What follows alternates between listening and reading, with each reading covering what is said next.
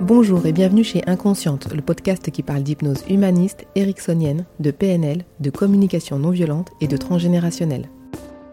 Je m'appelle Pascaline Nogrette Mipoudou, hypnothérapeute à Bordeaux et facilitatrice en communication non violente.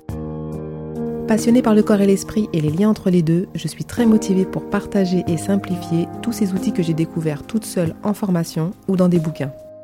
Vous pouvez profiter du chapitrage sur cet épisode si vous l'écoutez sur Ocha ou Apple Podcast. Pendant que je vous fais mon récapitulatif des livres lus en 2021 sur le thème de la mort et du transgénérationnel, une amie me demande comment faire des recherches pour que ça ne devienne pas un vrai casse-tête. C'est donc un épisode qui tombe à pic, car je commence à rechercher moi-même pour les personnes pendant la séance ou après. C'est pour vous dire si ça peut vraiment être rapide pour certaines questions. Rien que ce matin, nous avons pu vérifier une date de décès sur Internet en moins de 5 minutes, juste en allant au bon endroit. C'est topissime. Et pour couronner le tout, une synchronicité. La date de décès retrouvée correspond à notre premier rendez-vous.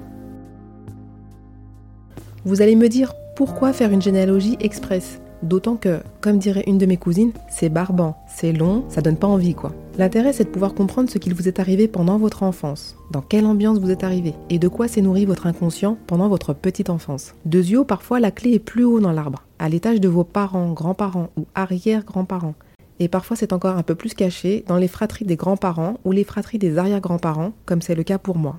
Le terme généalogie express est tiré des ouvrages d'Elisabeth Horowitz.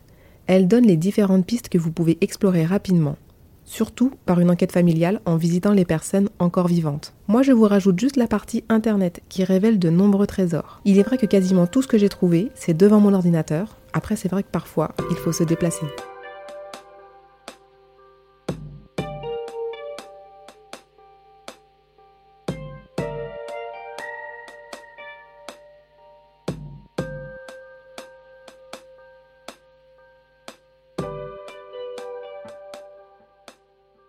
Par où commencer?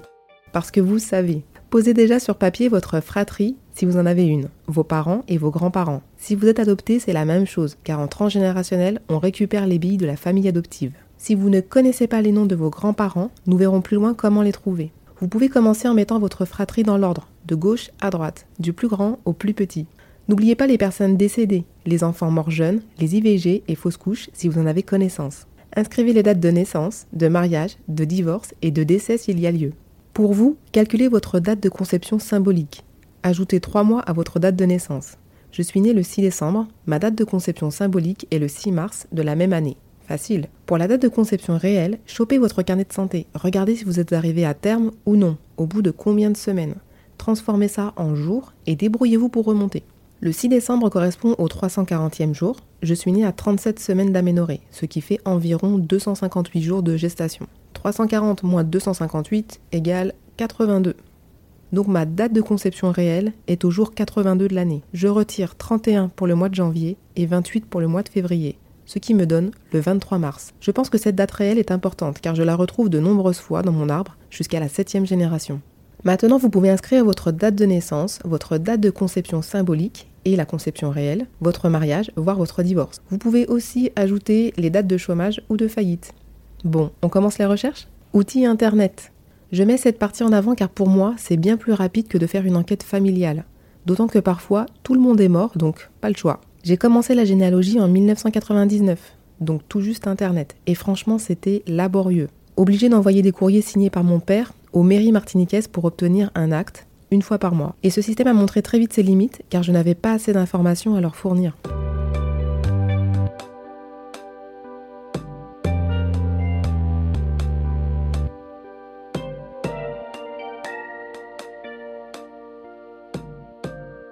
Demande d'acte d'état civil. C'est la base si vous n'avez pas d'infos sur vos grands-parents.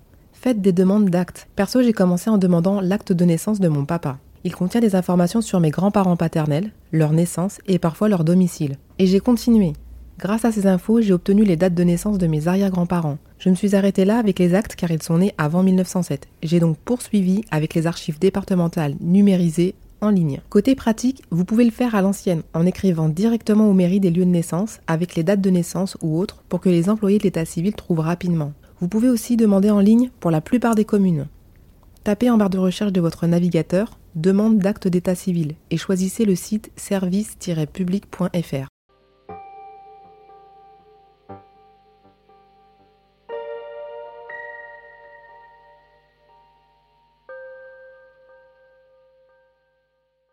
Généanet. Généanet est un site qui permet de faire des recherches sur les familles et également de poser son arbre en ligne.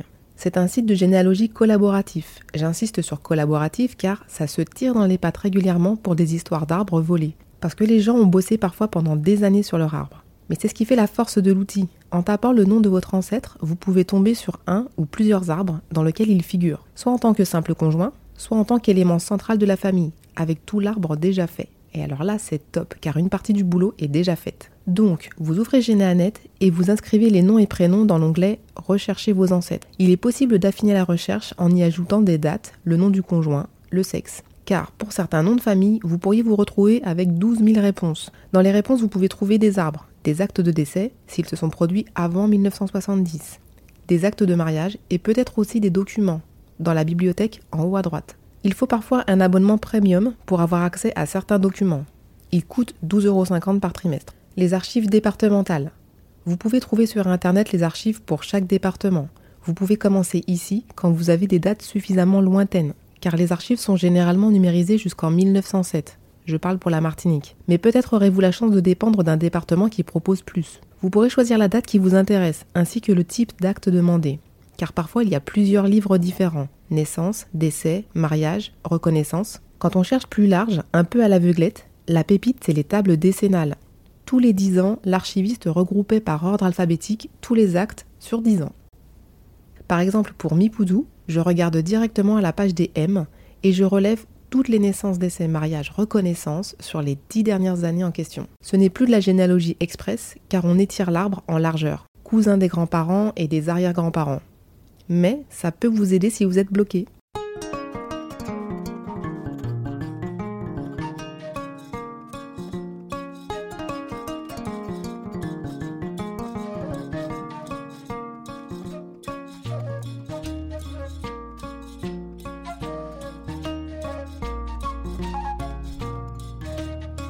Recherche supplémentaire pour les anciennes colonies et dom-tom. La différence entre anciennes colonies et dom-tom, c'est leur statut. Les anciennes colonies ont obtenu l'indépendance, les dom-toms sont restés français, certains étant plus autonomes que d'autres. Dans les anciennes colonies françaises au XXe siècle, on compte l'Algérie, le Maroc, la Tunisie, le Sénégal, la Côte d'Ivoire, la Guinée, le Burkina Faso, le Niger, le Bénin, la Mauritanie, Djibouti. Je vais en oublier certains, c'est sûr, mais mes excuses par avance. Et les dom-toms, la Guadeloupe 971, la Martinique 972, la Guyane 973, la Réunion 974 et Mayotte 976.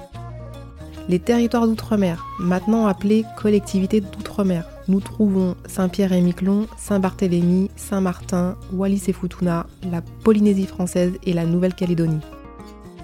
Les archives se nomment les ANOM, Archives nationales d'outre-mer. En plus de l'année et du type d'acte recherché, vous choisissez au départ le territoire, puis la ville. Comme pour les archives des départements métropolitains, vous trouverez les tables décennales, parfois annuelles. Pour chaque territoire, vous aurez en page d'accueil un bref résumé de l'histoire du lieu.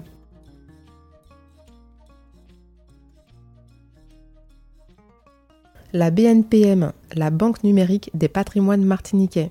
Je vous mets le lien en description. Actuellement, en février 2022, le site est en dérangement à cause de l'arrêt du plugin Flash Player. Les documents numérisés ne sont plus disponibles. Vous pouvez contacter directement l'équipe des archives territoriales pour que votre recherche soit traitée en interne.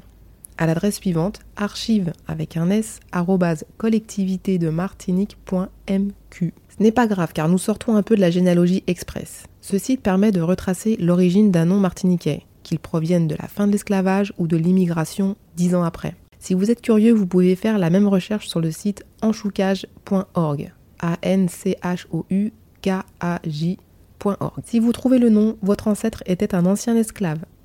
Si vous ne le trouvez pas, c'était probablement un immigré. Petite astuce sans passer par Internet, si le nom est à sonorité française, un nom commun, un nom d'animaux, un lieu, un anagramme, c'est à coup sûr un nom attribué à l'abolition de l'esclavage. Par exemple, dans ma famille, Lirva, anagramme de avril, Réside et Rized, anagramme de désir. Alger, ouragan, présent, merkiled, en créole merkieled, trou à balle. Les noms à sonorité africaine sont ceux portés par les immigrés, arrivés dix ans après l'abolition de l'esclavage. Mipoudou, Moussanga, Ngoma, Makissi, Nyanga, Nguaka, Wamba, Quel que soit le territoire de vos ancêtres, il est toujours très utile de connaître l'histoire et l'environnement dans lequel ils ont vécu, ainsi que les grandes dates importantes comme les guerres, les dates d'indépendance, les migrations de population, etc. Je pense à mon ami Fred, polonais côté maman. Sa date d'anniversaire correspond à l'invasion de la Pologne par les Allemands. Et surtout à la déclaration de la guerre par les Anglais et les Français contre l'Allemagne. Quant à moi, mon anniversaire correspond entre autres à l'arrivée du bateau négrier dans lequel se trouvait mon ancêtre en 1862.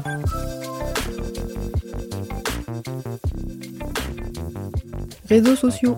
Il existe un tas de comptes Facebook sur la généalogie et parfois même attachés à un territoire précis, comme le compte Facebook Généalogie Martinique. Ils sont plus ou moins actifs, mais vous pouvez y obtenir une aide non négligeable pour vos recherches et transcriptions et traductions pour les pays étrangers.